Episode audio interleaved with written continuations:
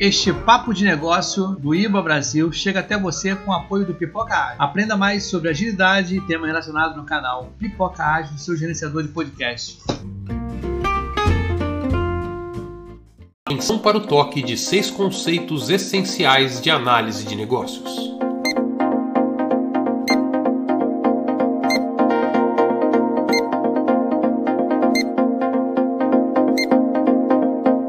Esse conhecimento está disponível no Guia Baboc para o Corpo de Conhecimento da Análise de Negócios. Para saber sobre isso e muito mais, participe do Papo de Negócios ao vivo todas as quartas, às 8 da noite ou gravado no canal IIBA Brasil no YouTube.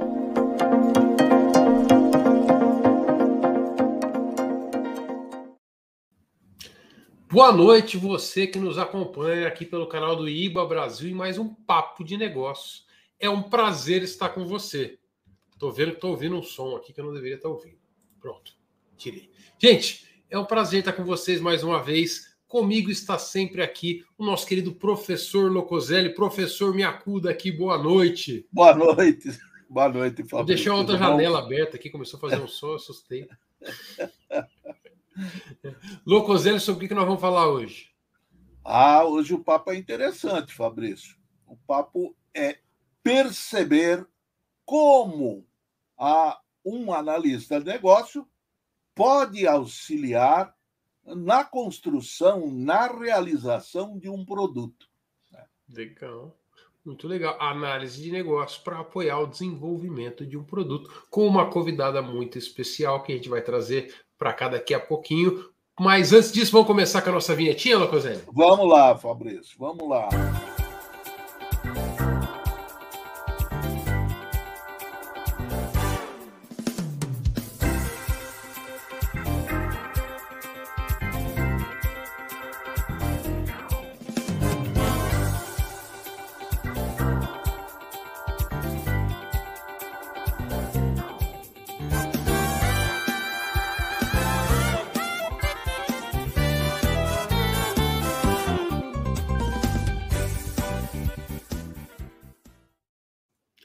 Locoselli, antes da gente trazer a convidada e entrar no assunto do dia, eu acho que a gente deve fazer os trabalhos da semana, começando com o meme da semana. Vamos, Pode ser? Vamos, vamos ver o que, que rola aqui de meme essa semana, Fabrício.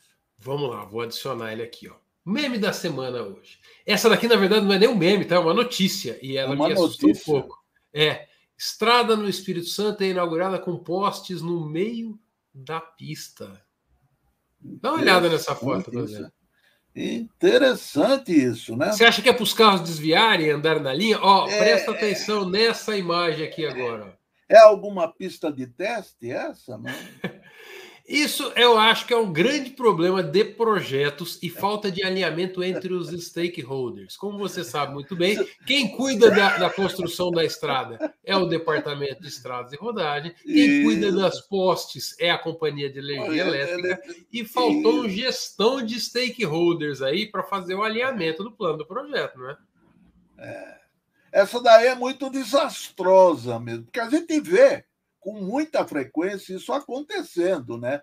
Você tem uma rua toda esburacada, aí vem a prefeitura faz um trabalho, passa a rua inteirinha o asfalto, dali alguns meses estão quebrando de novo, porque precisa passar encanamento, precisa passar é, gás, e aquilo tudo fica esburacado em menos de dois anos, volta à situação anterior, né?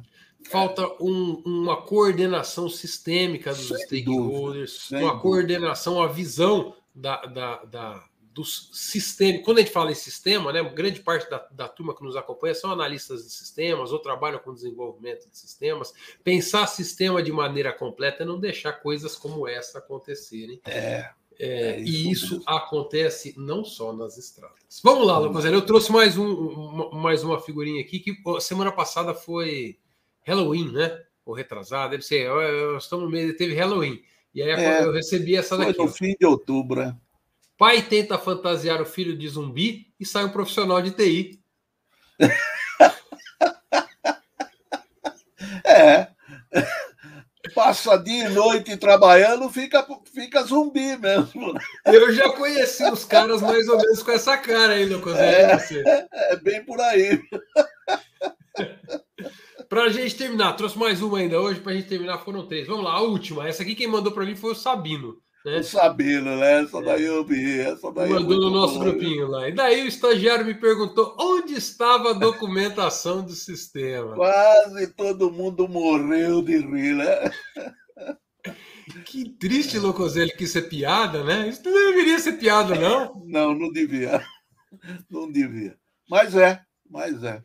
E olha, é uma piada de décadas, tá? Não é uma piada recente, não, é uma piada de décadas. É, ali onde está a documentação do sistema, pode trocar agora para os mais modernos a documentação do produto. E aí é. eu acho engraçado o pessoal achar que vai entregar um monte de história de usuário e achar que isso é documentação de produto. É, isso não é, é documentação de produto, tá? Não. As histórias de usuário não representam que o seu, a, a sua documentação de produto. Você precisa, durante o desenvolvimento do produto, desenvolver também a documentação. Senão você vai ter muitos problemas no futuro, nas futuras manutenções e dificuldade para conseguir a tal da agilidade.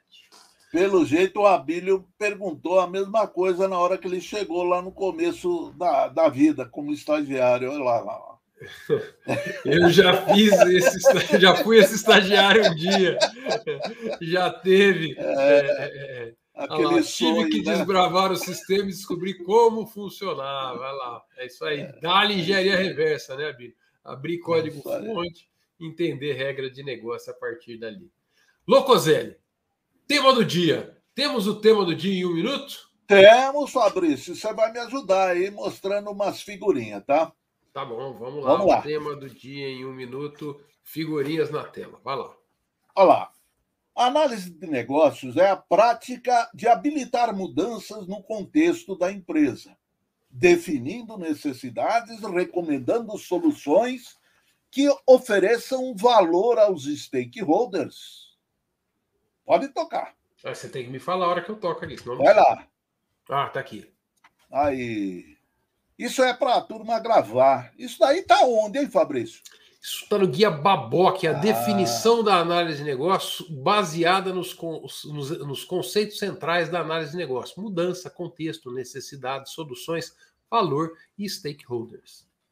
Analista de negócios é qualquer pessoa que realize as tarefas de análise de negócio descritas no Guia Baboc, independente de seu cargo ou função na organização. Manda lá, Fabrício. Tá lá. Ou seja, eu posso ser um médico e fazer análise de negócio, um advogado fazer análise de negócio, um administrador fazer análise de negócio, correto, Locosé? É isso. Se você realizar uma das 30 tarefas da análise de negócio no seu dia a dia, você está fazendo análise de negócio. E, por fim, produto é um conjunto de atributos resultantes do processo de produção para atender necessidades que podem que pode ser negociado no mercado por um valor. Vai lá, Fabrício a definição de produto. Então, é alguma coisa que é resultado da, da, produção, por isso é produto, atende necessidades, como a gente definiu lá na análise de negócio, e pode ser negociado por um valor.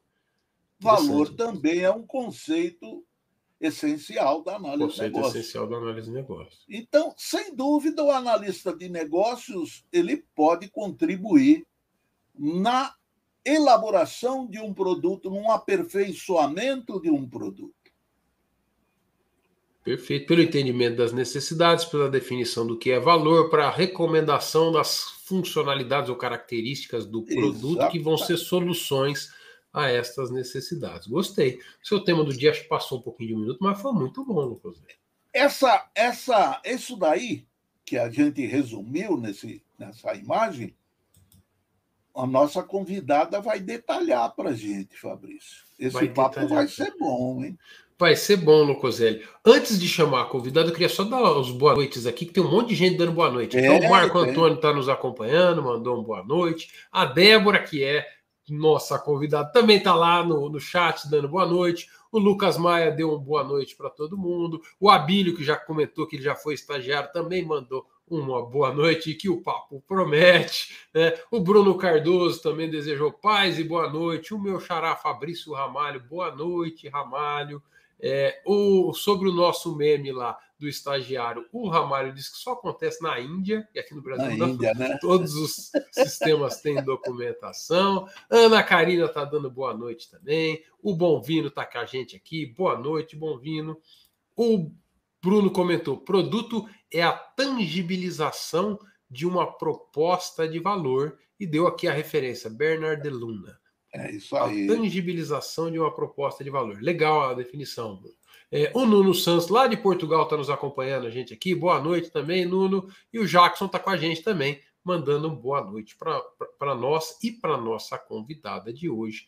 A nossa convidada de hoje é a Débora Manhano, já comentei, para falar sobre como a análise de negócios ajuda o produto. Né? A Débora é cientista da computação pela Universidade Federal Fluminense. Ela tem MBA em análise de processos de negócios pelo IGTI, já atuou como analista de requisitos e product owner. Atualmente ela é consultora. Em 2019 começou a compartilhar conteúdo e não parou mais. Frase que veio da própria Débora: compartilhar é o melhor negócio é isso que ela vai fazer aqui hoje, vai compartilhar um pouco mais. Eu gostaria de dar as boas-vindas a Débora. Junte-se a nós, Débora. Boa noite. Boa noite, Laguna. Boa noite, professor Lucoselli. Boa, Boa noite, noite, pessoal aí do chat. Eu estou acompanhando aqui também. Estou é, muito feliz em estar aqui com vocês, podendo compartilhar, né? Porque compartilhar é o melhor negócio sempre. E compartilhar as nossas experiências ainda é melhor né? Porque ajuda o, o, a nossa comunidade, às vezes uma coisinha que, que a gente já tenha passado, alguma experiência, algum projeto, pode ajudar é, e muito uma, uma pessoa. Então, esse, esse é o meu lema. Muito obrigado pela sua presença aqui com a gente, Débora. É um prazer ter você com a gente aqui. Né? Eu queria, Débora, se você pudesse ajudar um pouquinho. O Locoselli trouxe uma definição de produto o, o, o, Bruno passou uma outra ali no chat, né? E eu percebo que a, a definição de produto não é algo é, uniforme, único. Uhum. Diferentes organizações têm diferentes visões de produto. Eu vejo, por exemplo, que instituições financeiras chamam conta corrente de produto, sendo que isso é um serviço. Né? É, é, uhum. eu vejo que, que, aliás, várias organizações que trabalham só com serviços agrupam seus serviços como produtos o Locoselli tinha na definição dele dizendo que o produto ele poderia ser comercializado por um valor. Mas eu sei que tem um monte de product owner que está trabalhando em produto que não é comercializado, que é de repente uhum. algum processo interno da organização Sim. e que a apoia. É, como é que você, o que, que você entende como produto e dentro da sua experiência, o que, que você já viu sendo tratado como produto? Ah, legal essa abordagem. Realmente, é, pela, pela experiência do que eu já vi, no dia a dia também, o produto ele serve de apoio para algum processo.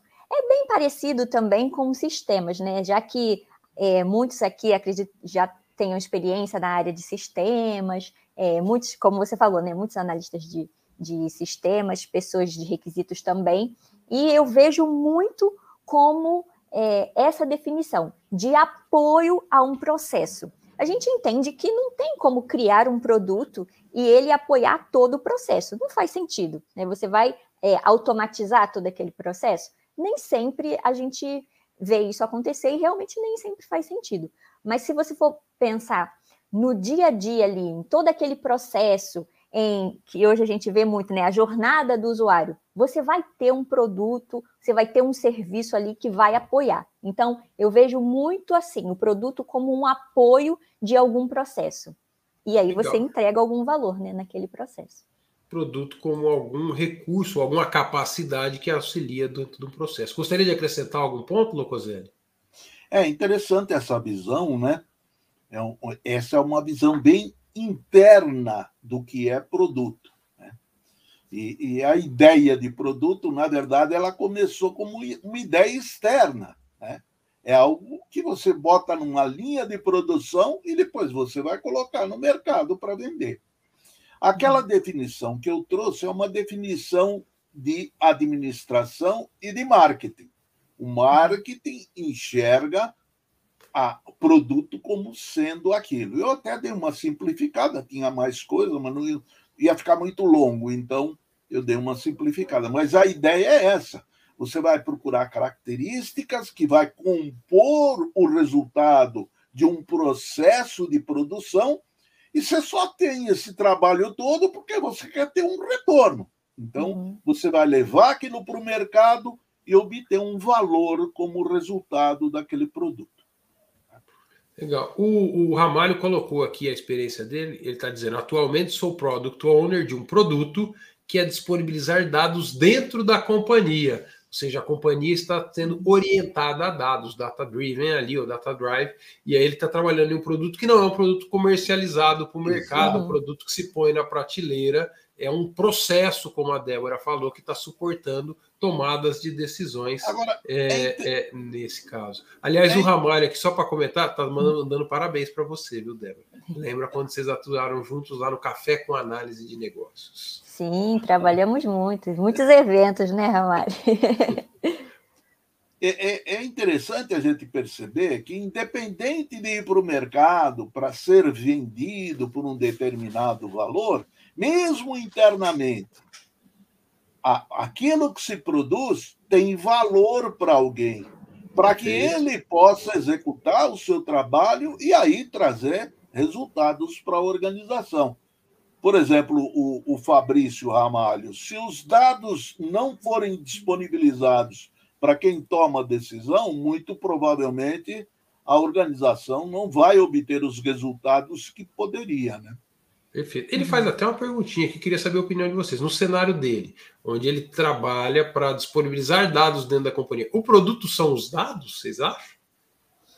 Eu acredito que seja a geração, né? Porque aí precisa consolidar esses dados. Os dados pelos dados, é, talvez não entregue é. o valor, mas a consolidação eu, dele, sim, eu, né? Eu entendo que é a informação que ele Isso. produz. Né? Uhum. E, e, essa informação ela tem que estar estruturada de uma determinada forma que ela possa ser utilizada por quem toma a decisão. Uhum. Porque se eu juntar dados e passar para a pessoa, que é, muitas vezes eu já vi acontecer isso, né? Uhum. Manda um caminhão de informações para a pessoa e ela nem sabe por onde começar para tomar a decisão. então, quando ele trabalha esses dados e fornece a informação central que a pessoa, a pessoa precisa para tomar decisão, é que realmente ele está produzindo algo de valor. Legal. Uhum. A, minha, a minha experiência, Fabrício, é que é, essa definição do que é produto nas organizações não é uma coisa bem resolvida. Tá? Qual é o portfólio de produtos de uma organização? A arquitetura dos produtos tem bastante discussão sobre isso. No, na maior parte dos casos, provavelmente no seu caso, como você é product owner de alguma coisa que disponibiliza dados para as pessoas, esse conjunto de serviços que essa área sua presta, que envolve um ou vários sistemas, envolve uma ou várias equipes, se empacotou isso tudo em alguma coisa que está chamando de produto e você é o dono dessa coisa toda aí, desse é o product owner. Então, seja uma coleção de serviços agrupados e correlatos que geram algum valor para alguém dentro da organização, provavelmente é quem consome esses dados dentro da organização. Mas não é tão óbvio, não. Essa pergunta, qual uhum. são os seus produtos, gera um monte de discussões arquiteturais dentro das uhum. empresas. Débora, você teve experiências trabalhando já como analista de requisitos e como dono de produto. É, conta um pouco para a gente dessas experiências e como é que a análise de negócios contribuiu dentro desse cenário do ambiente ágil, com product owner e, e para desenvolvimento interativo de produto.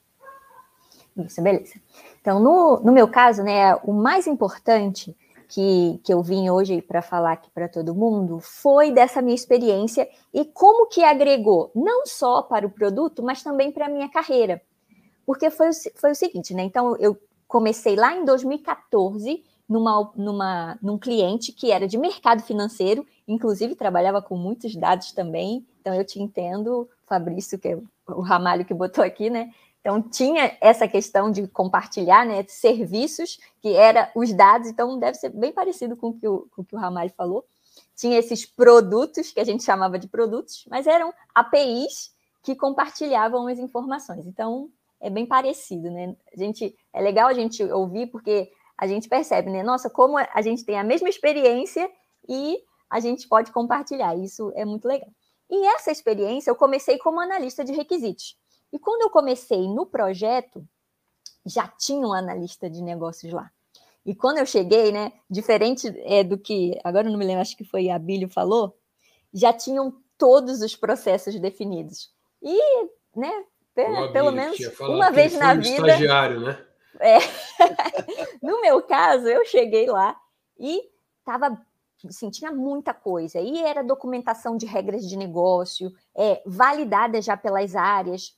E isso me ajudou bastante. Né? Nessa época, eu ainda atuava como analista de requisitos, a empresa estava passando por uma transformação digital e ainda era método de mais tradicionais, né? Então a gente utilizava cascata, né? Eu sou meio das antigas também.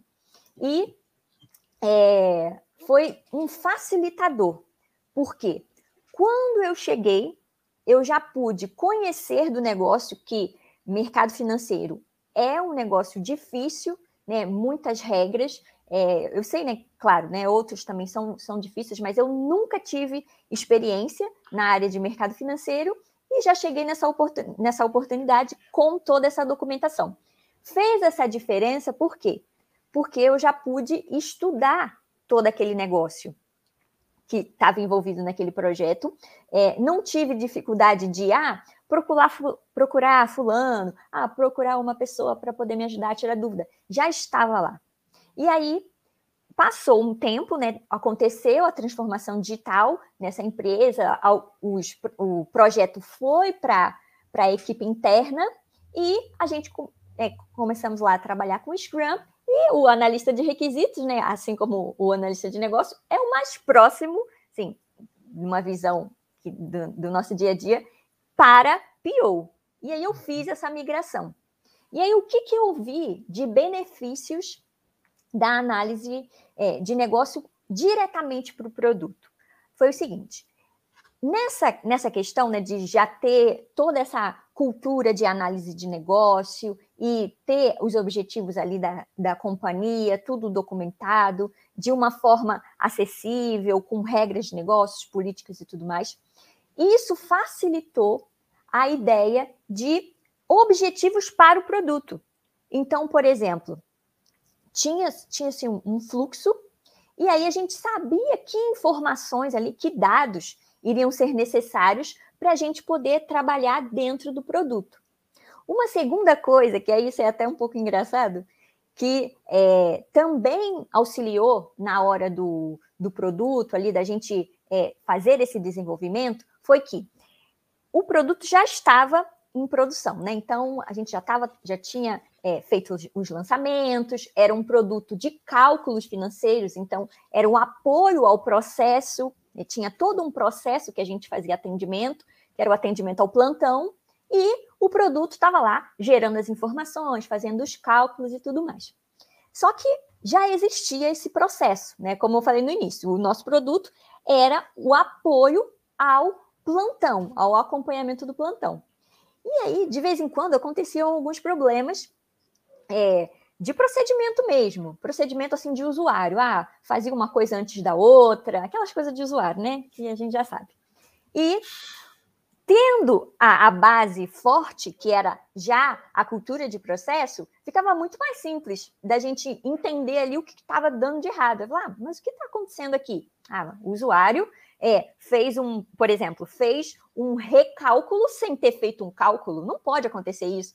Então, isso também ajudava ali no dia a dia, no entendimento do, do acompanhamento do produto, do produto em produção, né, ali na, na, operação, a gente acompanhando, porque a gente sabia, né, lá, o usuário está fazendo errado, não está seguindo o processo, então isso também é, auxiliava.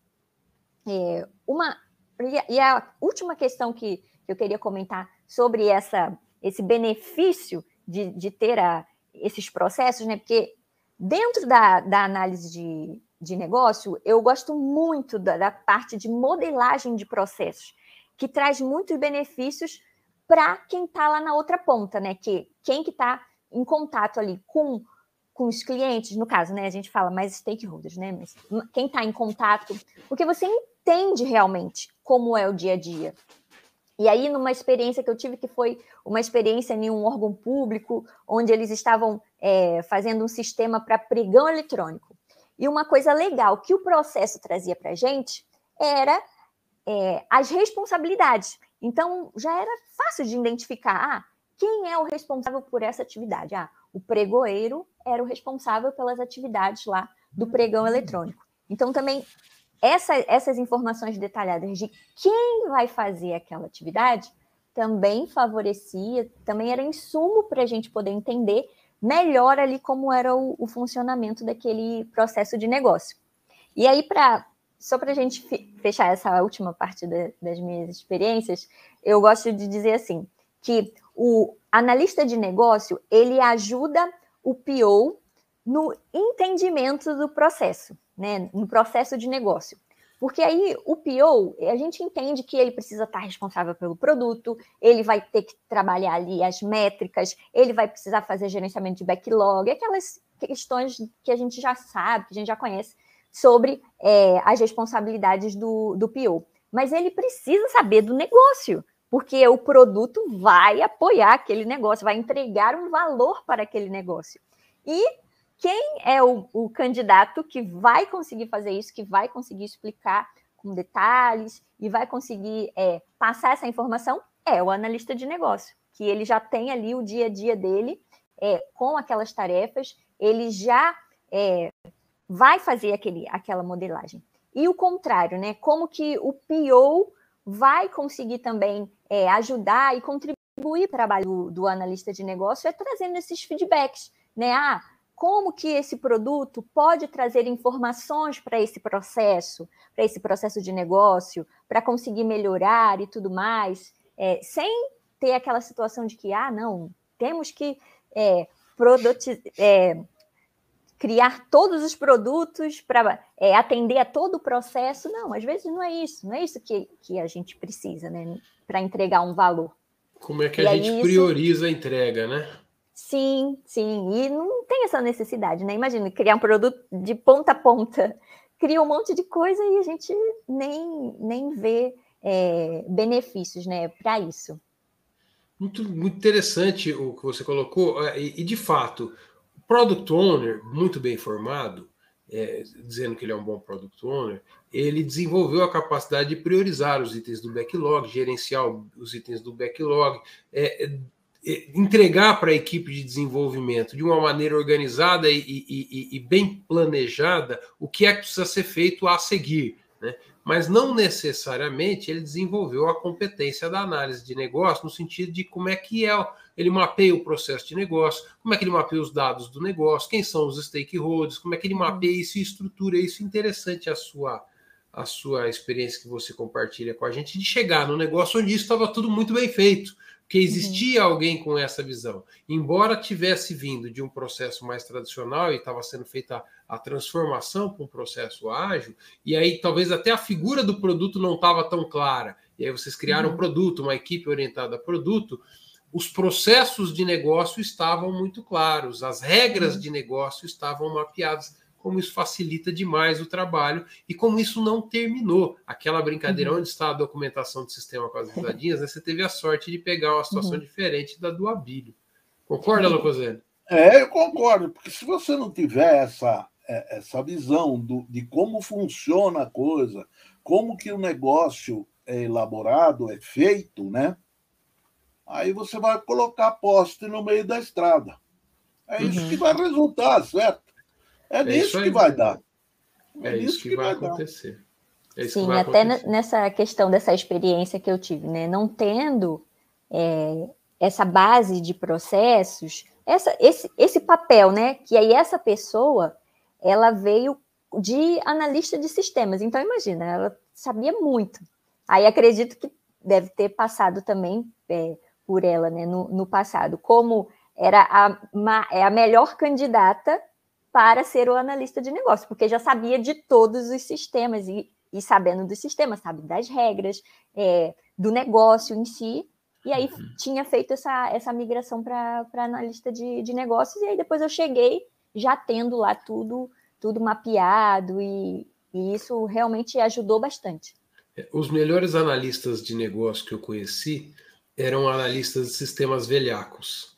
É, e o meu velhaco aqui, ele não vem só de uma maneira é, é, é, pejorativa, mas no sentido de experiente. É aquele cara que fala, mas você vai. O cara tá pedindo para mudar isso? Não, mas se a gente mudar isso aqui, isso vai impactar naquela regra de negócio, isso aqui não pode, porque isso é legal, porque, porque ele já conhece o negócio, com tantas experiências que ele passou durante tantos anos, é, uhum. fazendo modificações de sistemas, e ele aprendeu o negócio, muitas vezes mais de maneira mais profunda do que a própria área de negócio está demandando para ele.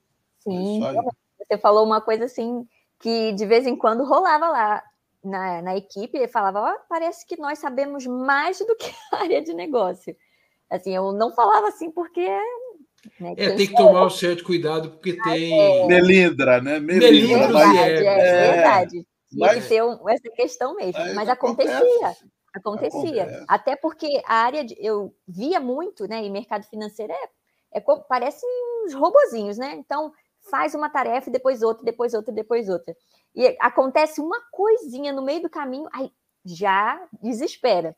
E a gente entrava, não, mas é porque agora, depois dessa tarefa, tem que fazer a outra. E aí eles falavam, nossa, é verdade, não sei o quê. Então, é uma coisa que acontece mesmo, né? Existe uma diferença muito grande entre a capacidade de analisar e a capacidade de operar. Então, o Sim. analista, ou seja, ele de sistemas de negócio, ele, ele desenvolve a capacidade analítica.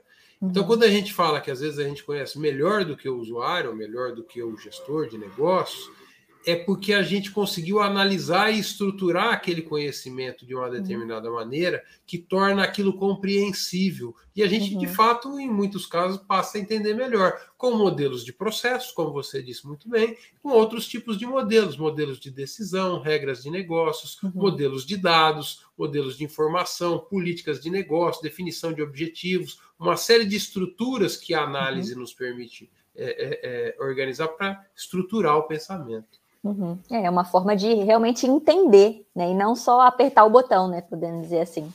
Verdade. É, na verdade, a visão do analista de negócio nunca é o conhecimento dele, mas é a forma como ele vai passar o que ele descobriu para as outras pessoas.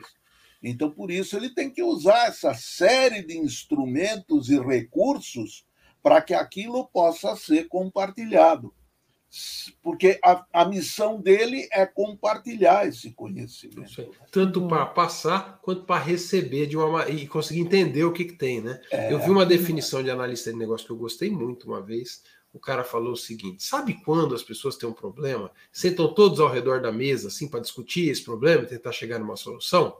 Então, eu sou a mesa. É, eu, eu, sou a pessoa que faz esse elo entre todas as pontas para que eles possam se entender e chegar numa solução para isso daí. Legal, eu gostei muito legal. dessa. Deixa eu trazer alguma, algumas perguntas e alguns comentários que o pessoal colocou no chat aqui. Ó. Quando a gente estava falando ali sobre produto e a diferença de produto, o Bruno colocou sendo produto, e aí ele deu uma definição aqui.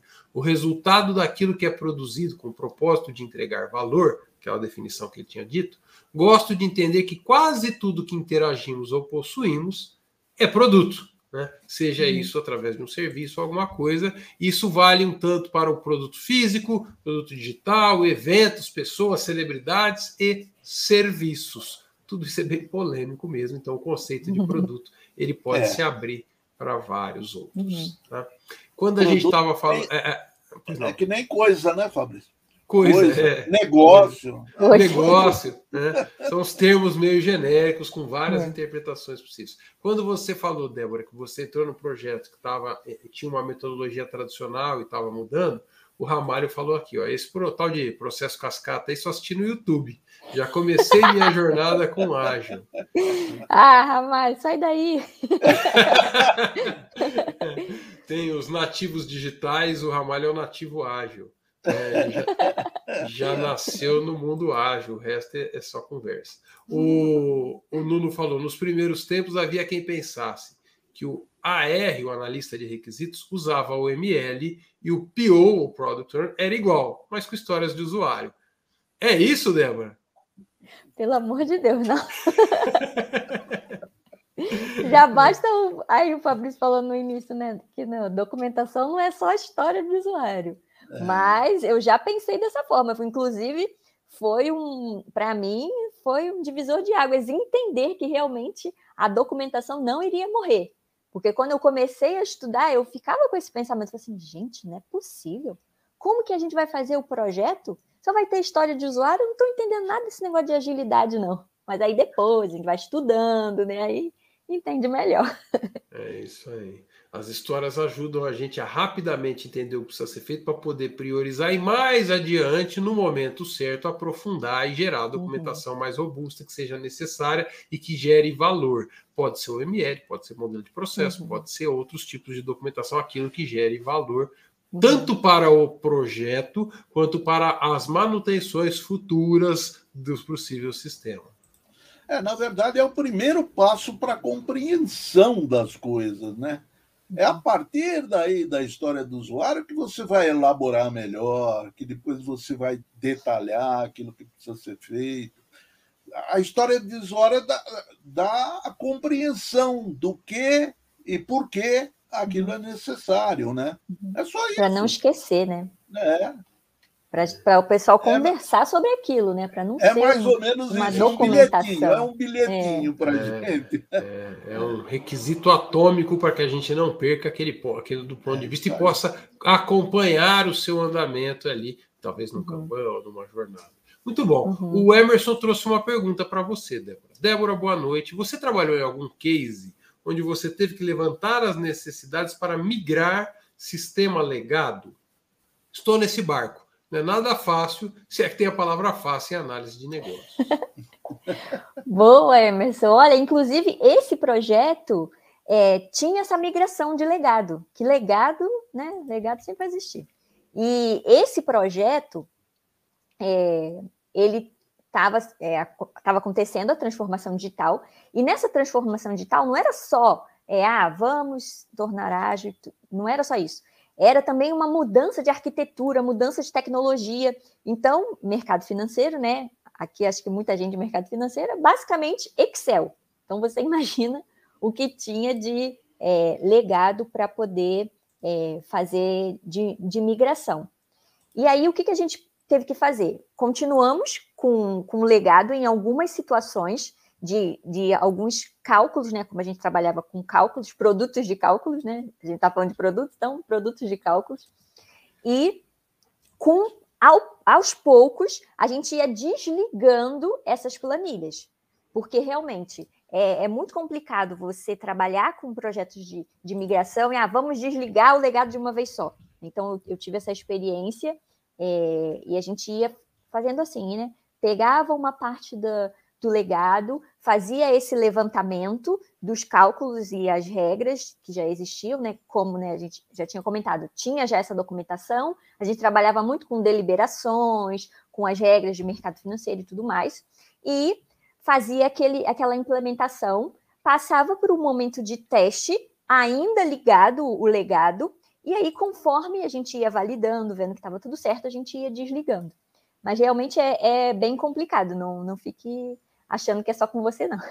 É, todo mundo sofre para fazer. E é uma, um tipo de projeto bastante comum, né? É, viver, e, e, e, em muitos momentos, como você falou, esse momento de, de migração, de convivência e migração que a gente fala, né? É. A gente vai convivendo com dois sistemas e aí o trabalho fica dobrado, você tem que dar Sim, manutenção em Porque são dois, é, não deixa. A gente chamava de produção assistida, porque já estava em produção, mas não estava liberado. Inclusive, a gente usava os dados de produção. Só que, como tinha liberação para o mercado, essa parte do sistema, né, do produto, que a gente ainda fala sistema, né, as raízes. E aí ele ficava desligado. É. Mas ajudava porque a gente conseguia bater com o que o legado estava calculando. Então, é, foi uma coisa né, que, assim, meio estranho, né? Viver perigosamente, usar os dados de produção. Mas foi o que a gente conseguiu é, fazer na época, porque não tinha como fazer uma cópia para é, o nosso ambiente de, de testes, porque eram dados calculados diariamente. Então, todos os dias, pegando essas informações, jogando, ia dar mais trabalho do que se a gente usasse é, as informações em produção. É então, foi, uma, né? foi uma situação que até foi bem legal e ajudou bastante. É, o, duro, o duro nesse processo são os usuários apegados, né? Porque você está com a coisa nova funcionando, ele está vendo que aquele negócio está funcionando e ele não dá o ok dele para aquilo entrar em produção. Sim, Eu vivi foi exatamente, é exatamente o que, o que aconteceu. E o que ajudou é, lá no momento foram o quê? Os processos. Porque aí a gente já tinha tudo o que fazer, né? Então, até o que eu comentei no início, que, é a, que era engraçado, né? Às vezes eles erravam alguma coisa, mas não, mas eu fiz o processo aqui. Não, não fez. O processo tem que calcular, depois tem que publicar, depois tem que seguir para o segundo cálculo e assim por diante. Então, a gente já, já começa a ver os benefícios, né? De você ter uma organização ali, os processos, porque isso ajuda, porque você vai lá e quer colocar em produção, o, o seu usuário tá com receio? Não, não precisa ficar com receio. Você já tem o processo ali definido, você já validou, você já tem todo, todo um, um, uma informação ali para ele, confirmando que, ó, tá batendo a informação, é isso que você tem que fazer, é o cálculo, tá correto. Não tem o porquê, né? Dizer que, que não pode entrar, não pode dar ok. Aí a gente sabe que tem essas situações, né? De apego e tudo mais. Mas o processo ajuda a dar mais confiança no, no seu acompanhamento ali do, do seu lançamento do seu produto, por exemplo. Legal. Eu tive, tive, tive durante muito tempo aquele usuário que o sistema estava funcionando, ele estava usando o sistema, mas ele continuava usando também a planilhinha dele, que era para garantir que estava tudo certo. Que é para garantir. Ah, normal. No mercado financeiro, então, você tem lá o é. supercomputador é, em Java, última geração, mas aí está lá, Excel, usando. É, convencer e, e, e, ganhar essa credibilidade é um negócio difícil. Como você é falou de processo várias vezes, da documentação do processo, como ela foi útil, o Ramalho fez uma pergunta, vamos tentar esclarecer para ele. A pergunta dele é: pessoal, ah, desculpa, não, isso aqui não é uma pergunta, isso aqui é o marketing. Pessoal, não esqueça de deixar aquele joinha para fortalecer o canal. Obrigado, Ramalho. Isso aí, então todo mundo, quem não deu joinha ainda, bota o joinha. A pergunta dele é essa aqui: ó. Podemos comparar o processo com a jornada do usuário? Olha, do que eu, das minhas experiências e assim, do que eu vejo de, de conteúdo, né, de conceito, o processo ele vai estar relacionado a todo o seu negócio. E a jornada do usuário, ela vai estar focada em mais aquele produto ali que vai ser desenvolvido, ou aquela. É, não o produto, né? O produto vai ser desenvolvido depois, mas a necessidade dele. Então, quando a gente está falando de um processo, você vai ver se a gente está falando de ah, um processo lá de cálculos financeiros, tudo que é feito relacionado a esse cálculo financeiro. O jornada de usuário eu já vejo como dentro desse processo de negócio. Por exemplo, acho que basicamente eu vejo dessa maneira. Tá. Sendo uma parte do processo. Né? A maneira, como eu, é, a maneira como eu tenho visto, o Ramalho, a jornada do usuário ela contempla todos os pontos de interação do usuário com o produto ou a organização, dependendo de, de, de, de, de qual perspectiva você está mapeando essa jornada. Né? Quando você pensa principalmente numa organização, ele pode envolver mais de um produto. A jornada do usuário ele pode passar por vários produtos onde é, é, é, essa jornada acompanha. E aí, quando você mapeia, você mapeia do ponto de vista do usuário do uhum. ponto de vista dele, não interno da organização. E os pontos de dor e sucesso que esse usuário está sentindo dentro da organização, onde é que tá, ele está sendo bem atendido ou mal atendido, para que você possa atuar nesses pontos. Normalmente, quando a gente mapeia processo, a perspectiva é interna da organização, é. óbvio, para prestar um serviço para o usuário, mas você mapeia de ponta a ponta, desde a, da, da, da, da uma solicitação do usuário até o atendimento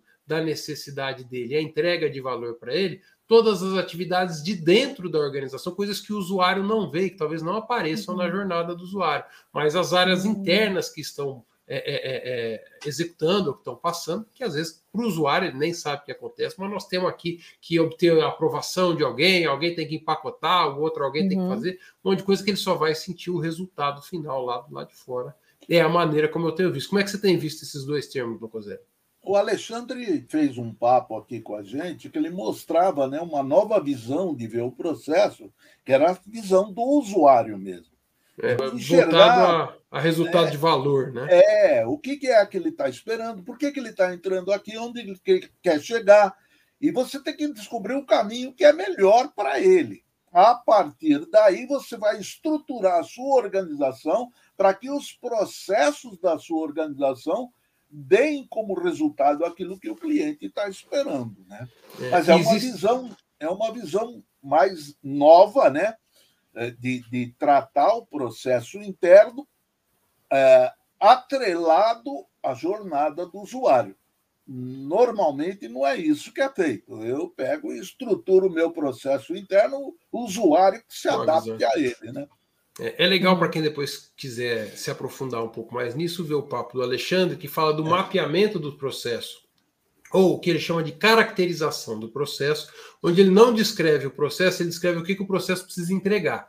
Né? Hum. Então ele fala qual é a, é a, proposta de valor do processo, o que, que esse processo vai entregar e os requisitos que eu preciso ter é, para que esse processo possa é, entregar isso com qualidade. É, e no papo com o Dácio, que a gente fez faz poucas semanas aí, é, fizemos dois papos com ele, inclusive, ele fez o, a modelagem do processo, do processo, passando por todas as áreas onde esse processo vai, que é uma outra visão jamais de como é que eu implemento esse processo Exatamente. internamente na organização. As duas são complementares. Primeiro eu deveria identificar o que o meu processo tem que trazer como resultado, para depois mapear. E talvez a jornada do usuário está no nível ainda mais alto de pensar como é que é, é a interação do usuário com a minha uhum. organização? Uhum. Onde é que ele está sofrendo? O que, que a gente pode apontar? E aí, para o Product Owner, a jornada do usuário é, é fundamental para ele poder priorizar os pontos de dor uhum. do Exatamente. seu usuário e priorizar os itens do backlog. Exatamente. Muito bom. Sim, legal. Fica mais visível, né? Sim. Uhum. O Nuno trouxe uma pergunta para você, Débora. Acho até que você já respondeu, mas acho que vale retomar. Você já conheceu uma organização que tivesse Product Owner e analista de negócios juntos? Sim, isso. Foi essa experiência que eu comentei, né? Que eu mesmo eu começando como analista de requisitos, depois eu passei para PO e essa pessoa continuou. Ele até é, era do projeto, até como um, meio que um líder técnico também, mas que sabia muito das regras, que sabia muito dos processos, então é, eu já, já tive essa oportunidade, né? Até assim, crescendo um pouquinho, aumentando o, o assunto, né? Mas que nem sempre é, foram flores, né? Eu também já passei por projetos, que aí senão fica todo mundo pensando, poxa, a Débora se deu bem, ó, passou um projeto que já tinha documentação. Só moleza. É, só moleza. Mas é nem sempre assim, né? Então, participei já de uma startup que a gente até já vê é, a diferença, né? E realmente não tinha essa é, o processo, não tinha essa preocupação com a documentação. E aí eu me virava com as telinhas, e aí me virava com os designers para poder é, entender ali o fluxo é, daquele. Era um aplicativo, inclusive. Né? E aí a gente já vê a, a diferença, né? Que até em organizações mais tradicionais a gente vê mais essa, é, essa oportunidade de é. ter essa característica para outras é, organizações que já têm mais uma cara de startups e já trabalham dessa maneira, a gente é vê mais menos. Solto, né? É. Sim. É, eu vou fazer uma crítica aos startupeiros, então, aqui, tá? o povo das startups. É, por que, que as grandes empresas valorizam mais a documentação e as startups? Porque a grande empresa já deu as cabeçadas, é. já descobriu o custo de não ter feito a documentação, e lá na frente se arrependeu muitíssimo. Falou, puxa vida, se a gente tivesse feito documentação desde o início, estava tudo pronto, ia ser a vida muito mais fácil. Mas nós não é. fizemos, então agora, daqui para frente, e aí eles viram ultra burocráticos, tá? É, é. porque eles Sim, sofreram é. demais pela falta. É o pêndulo batendo do outro lado, né? É. é. Ou não tem nada, empresas, ou tem tudo. É, né? é o pró, os prós e os contras, né? É, startup, como não existe o processo, o ESISA, só o to be, seria muito é. mais fácil gerar a documentação e manter ela atualizada desde o início. Mas o pessoal talvez parece que não aprende com a história dos outros. Dá para a é. gente olhar os outros que já sofreram e aprender e não passar pelas mesmas dores. Seria muito é, mais fácil já nascer os produtos, é sabedoria, já nascer os produtos de uma maneira estruturada que vai facilitar as manutenções futuras. Então, é, é, é, startupeiros, aprendam com os outros que já sofreram para não precisar sofrer igual. É. O Abílio colocou aqui dentro dessa estrutura do PO e do, do analista de negócio, usuário, aqui a gente falou de conhecimento de negócio, que o analista de negócio às vezes conhece mais que o usuário, né? Uhum. E ele tinha colocado, o usuário geralmente é o que mais conhece o processo no nível das tarefas, e o analista uhum. de negócio conhece mais o processo amplo, com seus impactos em todo o contexto. E é Sim. é verdade, Abílio, eu já vi muitas situações assim também, onde o, cada usuário, como ele participa de um pedaço do processo, ele conhece bem aquele pedacinho, mas ele não tem a visão sistêmica. E o analista uhum. consegue enxergar isso no tudo. Sim, é bem isso mesmo. O Marco falou o seguinte: uma das, um dos grandes desafios de migração no mercado financeiro é migrar um produto cuja base é sustentada por mainframe, tal da alta plataforma, para o sistema .NET ou Java ou alguma outra coisa que seja o que eles chamam de baixa plataforma. Já Isso viveram dói. essa experiência? Isso dói. É. o Locoselli tá Tanto depara na minha vida. Por que, que é tão difícil, Locoselli, migrar do mainframe para a baixa plataforma? O que, que você. Ah, é, é uma estrutura totalmente diferente, né, Fabrício? A, a coisa funciona de outra forma no mainframe. Uhum. É, é, a tecnologia é outra, a interface é outra, a dificuldade é outra. Quando você vai para baixa plataforma, você tem uma flexibilidade que você não tem no mainframe. E, e, durante muito tempo o que a gente fez foi a coisa roda no mainframe e a interface é na baixa plataforma, porque facilitava a comunicação com o usuário. Só que esse middleware era um negócio complicado de fazer, né? A integração, então, né? Hoje está mais fácil, né? É, à medida que os computadores foram adquirindo capacidade de processamento. Hoje, um, um, micro tem mais capacidade do que tinha um mainframe há, há alguns anos atrás. Então, você não precisa fazer aquilo que você fazia no mainframe, você, você traz para baixo a plataforma. Mas aí você começa a ter outros problemas que você não tinha no mainframe. Mainframe não tinha vírus. Quer dizer, você não corria risco de ser atacado, nada disso. Hacker não entrava no mainframe, era muito difícil, a coisa era super complexa. Agora baixa a plataforma, está todo mundo sujeito, né? Então, a segurança de informação, a segurança cibernética que você tinha no mainframe é, era uma coisa totalmente é, amarradinha. Era muito difícil um ataque. Na baixa plataforma é o que nós estamos vivendo hoje, né? Tanto é que a, a profissão de segurança cibernética está em alta, cada vez mais. Né? Uhum. É. Agora, a tá migração, que... a migração é complicada. A migração é complicada. Mainframe, ele está falando do processamento batch, o processamento em lote, né? Isso. Pode acontecer na, na, na, tanto no mainframe quanto... Ô, Locoselli, eu tenho uma, uma, uma impressão que a maior dificuldade de migrar sistemas do mainframe para baixa plataforma não é a linguagem do não. computador. Eu acho que é a cabeça dos analistas que, que, que, que desenvolveu o mainframe, que pensavam de uma forma diferente e é, sentiram muita dificuldade é um de pensar de uma nova é, forma. Esse é um dos fatores, sim, Fabrício. A, a outra coisa é que a, a ligação do mainframe, num contexto maior, onde é que você tem é, bases de dados corporativas e tudo mais, quando você traz para baixo a plataforma, você precisa continuar fazendo pontes. Por quê? Você migrou um determinado sistema, mas outros continuaram lá. Então, essas ligações é que são complexas, né? Não dá para você fazer tudo de uma vez. É aquilo que a Débora estava colocando. Você vai fazendo por parte as, as coisas. Uhum. E quando você faz uma parte só, trazendo para baixa, ele vai ter que continuar falando com a alta. Uhum. É, a integração da, do, do, tempo de convivência até que é. se faça a migração. É. Lucas, eu tenho para mim que o grande segredo para fazer isso de maneira bem feita é parar de falar sistema e falar em requisito. Tá? Então, quando o sistema funcionava no mainframe, eu tento trazer o sistema para baixo da plataforma, eu impacto nessas questões, como você falou, da linguagem, da tecnologia, da arquitetura de sistema de, de software que roda ali, da maneira como os analistas pensam. Mas se, em vez de tentar trazer o sistema do mainframe para baixo, eu entenda quais são os requisitos desse sistema, quais são as necessidades que esse sistema atende, e aí talvez precisa fazer até uma engenharia reversa para transformar esses requisitos, eu posso reconstruí-lo em outra tecnologia com menos sofrimento, tá? Porque eu sei as necessidades que é. precisam ser atendidas, os processos de negócios, os dados que são manipulados, os cálculos, as regras de negócio, fica bem mais simples. É, eu, uhum. eu concordo contigo, Fabrício. Aí, aí tem um probleminha que eu já vi acontecer também.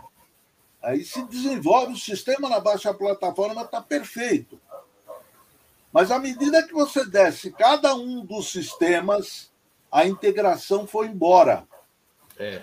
Tá? Uhum. Então, é muito importante você ter essa visão sistêmica e não uhum. ter sisteminha só. Voltamos a falar da visão sistêmica.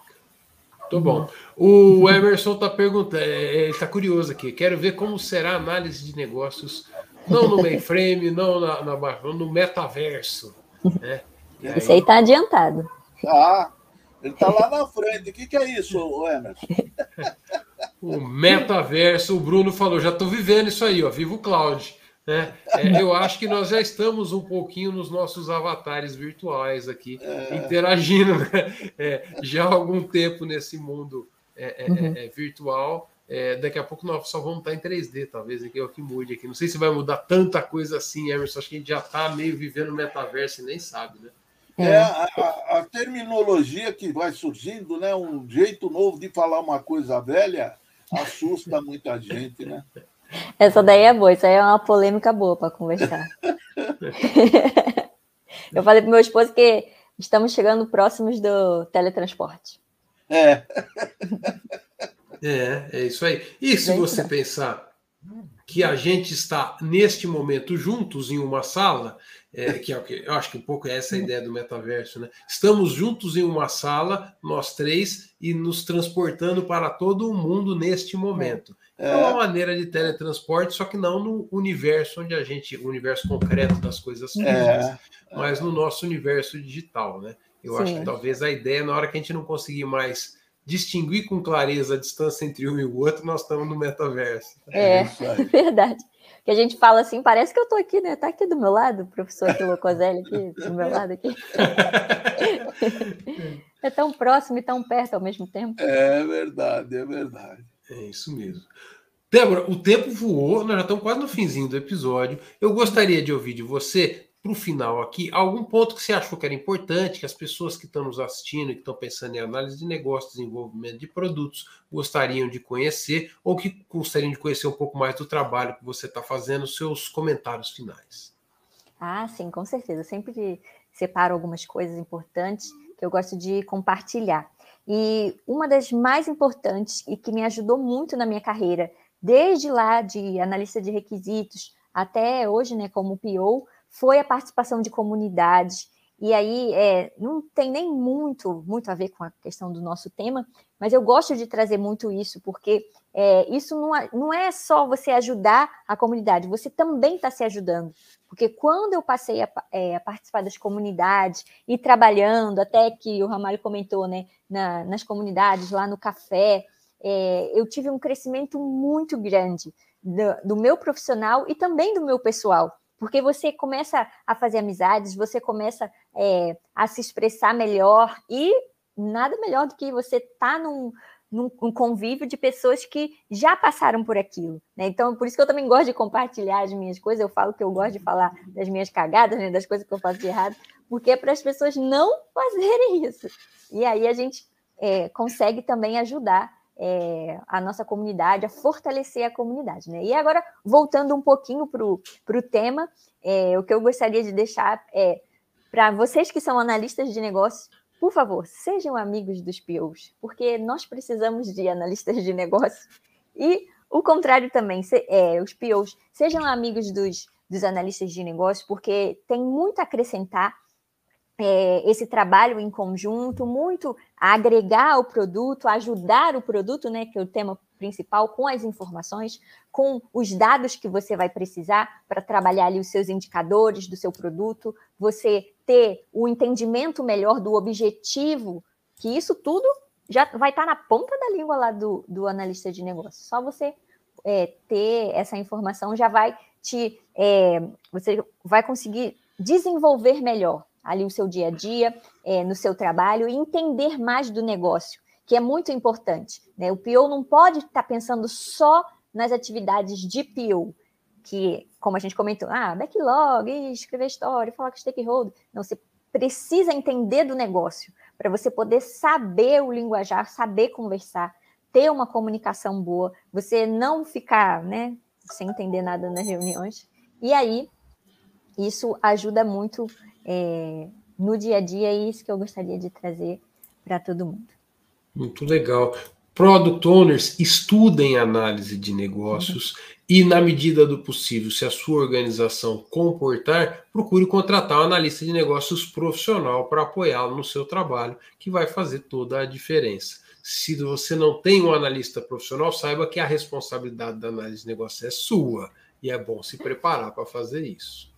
Sim. Eu, legal que você falou das comunidades, Débora, e aí eu queria agradecer ao pessoal que nos acompanha, que está aqui no chat até agora aqui. E dentro da nossa comunidade, temos um, uma turma que está participando do nosso grupo de estudos e está participando de um concurso, que é o concurso voluntário IBA-BR, e está ajudando a gente a, a, a a divulgar a análise de negócios, a compartilhar conteúdos de análise de negócios no LinkedIn. E para essa turma, tem um link, o Bruno já está pedindo. Cadê o link, Fabrício? Olha lá, né? Então, aqui, ó, tem um link para que essa turma possa se, se registrar hoje, quem está participando do concurso. E com esse link aqui, que eu passei o linkzinho aqui, é, é isso aí está lá no chat, eles podem se registrar e ganhar pontos para para o concurso que eles estão participando. É algo que a gente faz aqui. Locoselli, considerações finais sobre o Product Owner ou o analista de negócios no desenvolvimento de produtos? É, as considerações que eu faço são sempre as mesmas, Fabrício. O, o Product Owner é um analista de negócios com poder de decisão. Essa é a grande diferença deles. E ele poder contar com o apoio de um analista de negócio para fazer o seu trabalho é super uhum. importante. Por quê? Porque normalmente o trabalho de um PO ultrapassa a sua capacidade diária de uhum. trabalho. Uhum. Então, ter mais alguém para apoiá-lo que tem a mesma, é, o mesmo nível de conhecimento, a mesma percepção do que ele tem que fazer, é importantíssimo. Uhum. E uma coisa que eu acho muito importante e, e que a gente precisa reforçar sempre, a análise de negócios não é só para o analista de negócio. A análise de negócio é uma disciplina para qualquer carreira, gente. Qualquer pessoa em qualquer carreira deveria dedicar uma parte do seu tempo para conhecimento da análise de negócio. Na hora que ele adquirir esse conhecimento, ele vai perceber que ele vai fazer, ele vai fazer o seu trabalho na sua profissão de uma forma muito melhor. Uhum. Então, é fundamental a gente sempre alertar para isso. Sim. Você está sem, sem som, Fabrício. Tirei meu som aqui. A Daniela é. me pediu o link lá no, no, no, no LinkedIn. Eu saí correndo aqui para passar o link. Multi, multiprocessamento aqui. Multiprocessamento, né? É, Locoselli, queria saber de você o seguinte: que é que nós teremos aqui na próxima semana? Olha, esta semana a gente já teve uma coisa que me deixa muito contente, que é a presença feminina no papo de negócios. É raro, né? Isso daqui parece um clube de bolinha, só tem marmanjo, né? Então, tudo barbado, aparece, né? É, quando, tudo barbado. Quando aparece uma garota para fazer um papo tão gostoso como foi esse nosso hoje, é maravilhoso, né? E, e, nós vamos repetir a dose a semana que vem, Fabrício. A semana que vem nós vamos ter outra garota aqui com a gente. Tá aqui na tela já para você, Lucas. A, a, a, a Adriana fazendo um papo sobre mineração de processos, agora tratando da mineração de regras em processos de negócios declarativos. Okay, Eu então. pedi para ela dar continuidade né, na mineração de processos e, e ligar com a LGPD, Então, ela está fazendo exatamente isso. Nós vamos falar da mineração de processos, auxiliando a organização a atender os requisitos da LGPD. Legal. Esse vai ser o papo. A Adriana já teve com a gente outras vezes. Para quem não teve oportunidade ou não conhece essa, essa, essa disciplina da mineração de processos de negócio, é fabuloso é muito legal. Ela consegue, através de investigação de logs de sistemas, fazer o desenho do processo. Sabe aquele desenho do processo que você achou super legal que alguém tinha feito, Débora?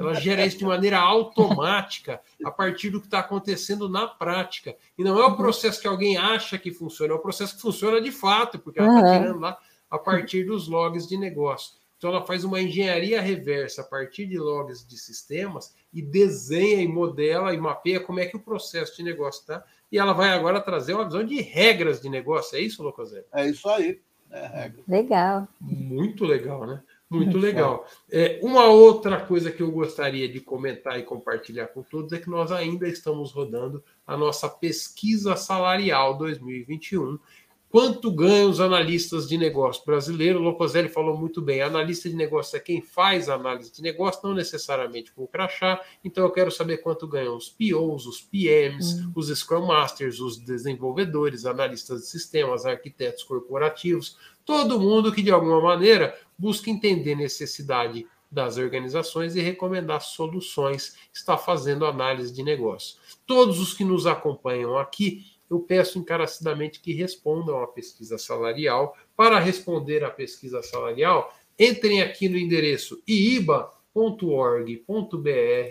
Você vai entrar iiba.org.br, que é esse site aqui. Você vai rolar aqui um pouquinho para baixo, clicar em pesquisa salarial e aqui vai ter o link para o formulário para que você possa participar. É bem rapidinho, não leva mais do que cinco minutos para responder. E se você quiser saber, tem o resultado das outras edições, porque não é a primeira vez que a gente faz essa pesquisa. Já fizemos quatro outras edições e elas estão disponíveis para consulta. Eu acho que muita gente tem interesse em saber como é que os uhum. analistas de negócios estão distribuídos por estado, como é que eles estão trabalhando, quanto ganham por diferentes perspectivas. A pesquisa ajuda bastante nisso e não vai nos ajudar também a descobrir um pouquinho mais como é que a gente pode engajar vocês na nossa comunidade. Então vai ter algumas que é questões muito... para a gente saber disso.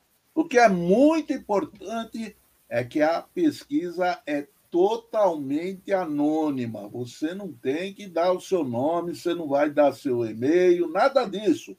Você pura e simplesmente vai responder as questões e a gente vai fazer a, a, a apuração disso daí internamente, com a ajuda, inclusive, do Marcelo, que teve a semana passada. Marcelo aqui. Rezende, cientista isso, de dados. Isso, e ele faz essa seleção, agrupa os dados não por nome, não por, por, por informação pessoal, mas sim uhum. os dados fornecidos. Então, a, a, responda, cinco minutos. Ninguém vai saber que foi você. Manda lá. É isso aí. O Marco Antônio, inclusive, está dizendo que já respondi a pesquisa. Obrigado, Marco. Compartilha com os colegas. Agora o próximo passo é a gente compartilhar isso e ter o maior número de pessoas possíveis, que a gente vai ter informações melhores para que a gente possa tomar nossas decisões e, as, e guiar as empresas que trabalham com análise de negócios. Gente, muito obrigado, Débora. Obrigado demais pela obrigado, sua participação. Viu, é um prazer ter você aqui como convidado da noite. E sempre que você quiser voltar pra, como membro da bancada, venha também, que vai ser um prazer ter você venha. na nossa turma, tá? Na bancada, não precisa ser o papo que você vai fazer com a gente o ano que vem. É. Pode vir antes ah. aqui para a bancada, tá? ah, muito obrigada. Eu fico muito agradecida, é uma honra. Eu estava pensando aqui, nossa, ai, que legal. Eu vou participar do papo. falei, ah, mãe, tô no papo. muito legal mesmo. Legal é, ver o, o, tempo que eu sempre assisti a vocês e também lá pelo, no Papo de Requisitos, né, Papo de PO, e estar tá aqui podendo participar hoje, é, eu me sinto muito feliz por isso. Muito obrigada mesmo por essa oportunidade. Obrigado você. Todos muito felizes com a sua participação também.